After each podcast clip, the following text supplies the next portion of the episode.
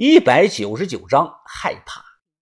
接下来这些土司后代啊，挖到尸体了吗？别慌，哎，马上讲。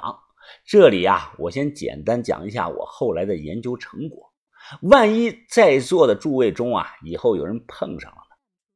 如果我把这份努力放到了研究学习上，妈蛋的，我恐怕早就哈佛毕业了。活人对未知事物的恐惧啊。就是巫术宗教能存在的根源。只要还有人信这个，这些东西啊就能口口相传，永远存在。少数部落的巫师在做法时啊，不像道士那样用那个黄符木剑，一般啊会用到这几样东西：五福冠，哎，就是绣了五只蝙蝠的毡帽，一般啊都是棉帽子；兽皮鼓。不超过那个三十公分长的布偶、铁铃铛、木扇子、金带，最后啊还有一个苍蝇魂幡。这个老巫师啊，就是用的其中两样铃铛和木偶。黑巫啊，主要分为三大类：心灵化的黑巫术、模仿化的黑巫，还有一个接触性的黑巫。心灵化的黑巫啊，是最高级的，我也研究不明白。主要就是啊，做布佛、诅咒，还有一种传到国外的叫棒法。在模仿黑巫中啊，有很多流传甚广的民间小法术。相信有些人啊，听说过元光术和九龙化骨水吧？元光术呢？在藏地那里啊，有不少人会，哎，就是那个手上画个圈然后啊拿布盖住，用来找东西用的。九龙化骨水，菏泽那边啊有不少老太太会做，是用来化鱼刺的。鱼刺呢卡住了喉咙，哎，喝这种水立即见效。还有一个啊叫拴娃娃，比方说啊有个小孩掉到水井里了，救上来以后啊。发呆，神志不清。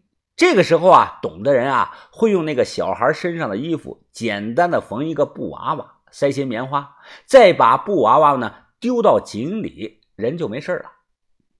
接触性巫术呢，我大概知道三种：一种叫转移替身，一种叫放罗，一种叫蒸猫。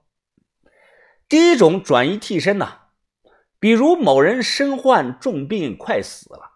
在他枕头底下呀，压一条那种金项链，或者是直接放上一百块钱，连续的放上三天，中间呢不能掀开枕头看，然后啊把金项链或者是钱丢到这个人附近一百米的范围内，丢了以后啊，只要在一个小时之内有同样性别的人捡起来，那就等于把病痛转移到捡钱的这个人身上了。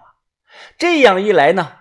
快死的这个人呢，可以多活上好几年。放罗是傣族的巫术，就一个作用，挑拨别人夫妻之间的关系。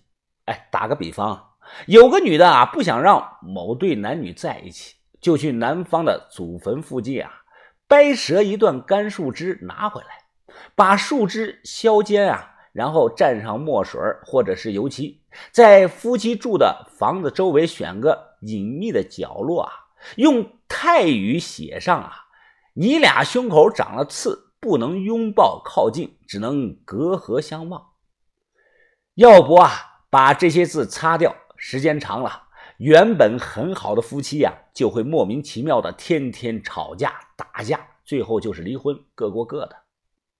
最后这个争猫呢？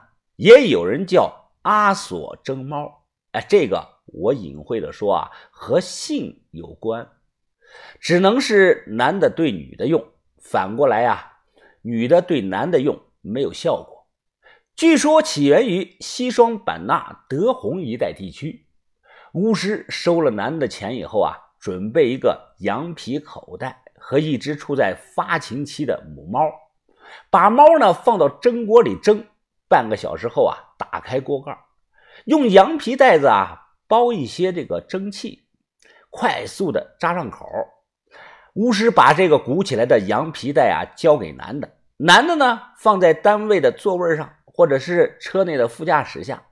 只要女的坐下去，羊皮口袋就漏气了。然后呢，等人走后啊，男的遵从巫师的叮嘱，赶快把羊皮口袋拿过来，坐到自己屁股底下，并且口念：“我胯下压的不是羊皮袋，而是某某人。”也就是女方的灵魂，这样就得手了。此外啊，在壮族和尼苏族中啊，还传有两种黑巫，哎，我就不讲了。说归说，我肯定不会用这些东西的，我害怕。回到那晚发生的事情中来，地面上已经被挖下去了，看不到人了，只听到盗洞下有人大喊：“老爷啊，没错。”这里之前是个地洞，这墙上还有铲子挖土留下的痕迹的。咩咩，山羊叫了一声，叫声总感觉有几分的悲痛。老巫师蹲在地上不说话，只是不停的轻抚着山羊头。挖偏吧，挖偏吧，挖偏吧。哎，小伙子，你嘀咕啥嘞？有个人回头问我，啊，我说没说话呀，你听错了。这个人愣了愣，转过身继续看人家挖土。哎，挖偏吧！哎，挖偏吧！挖偏吧！这个人又猛地扭头看我，我还是闭着嘴没有吭声。这伙人呐，不是盗墓贼，打盗洞是有可能挖偏的。我在心里祈祷啊，他们挖偏，只要能向右偏上半米，他们就挖不到最底下的古墓，当然也就挖不到那具尸体。时间一分一秒的过去。众人都围在坑边朝下看，我额头冒汗呀，不停的用袖口擦汗。有人随身带了麻袋和牵牛的绳子，他们就用这些装土。一小时啊，停停，快看，这什么东西啊？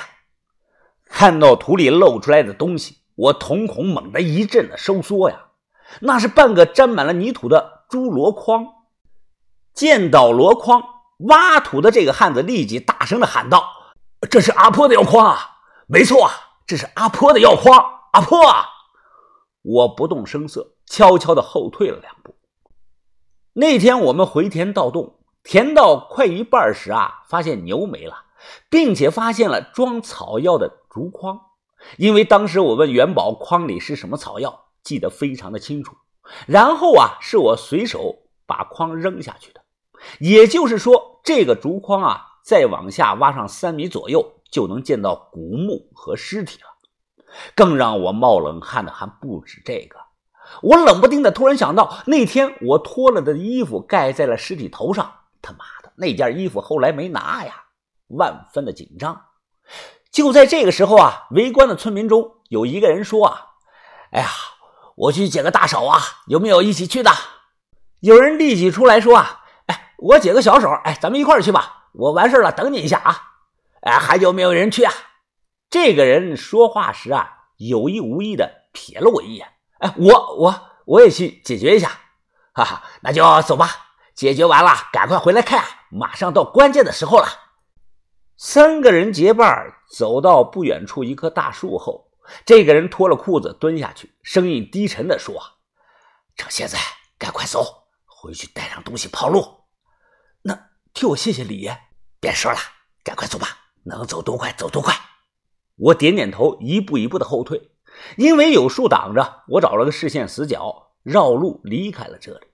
我不是走的，我是跑的，跑回去的，就没敢停呀。三个多小时的路，我差不多一个小时就跑了回去，气喘吁吁，浑身大汗淋漓。我回去后啊，砰的就推开了院门。把把头，小小轩。你们怎么还没走啊？出大事了！难道袁东宝没通知你们吗？出大事了！古墓土司的尸体被他们挖到了！我急的说道：“把头，都火烧眉毛了，你怎么还有心情喝茶呢？”把头轻轻的放下茶杯，眉头一挑的说道：“云芳，你在教我做事，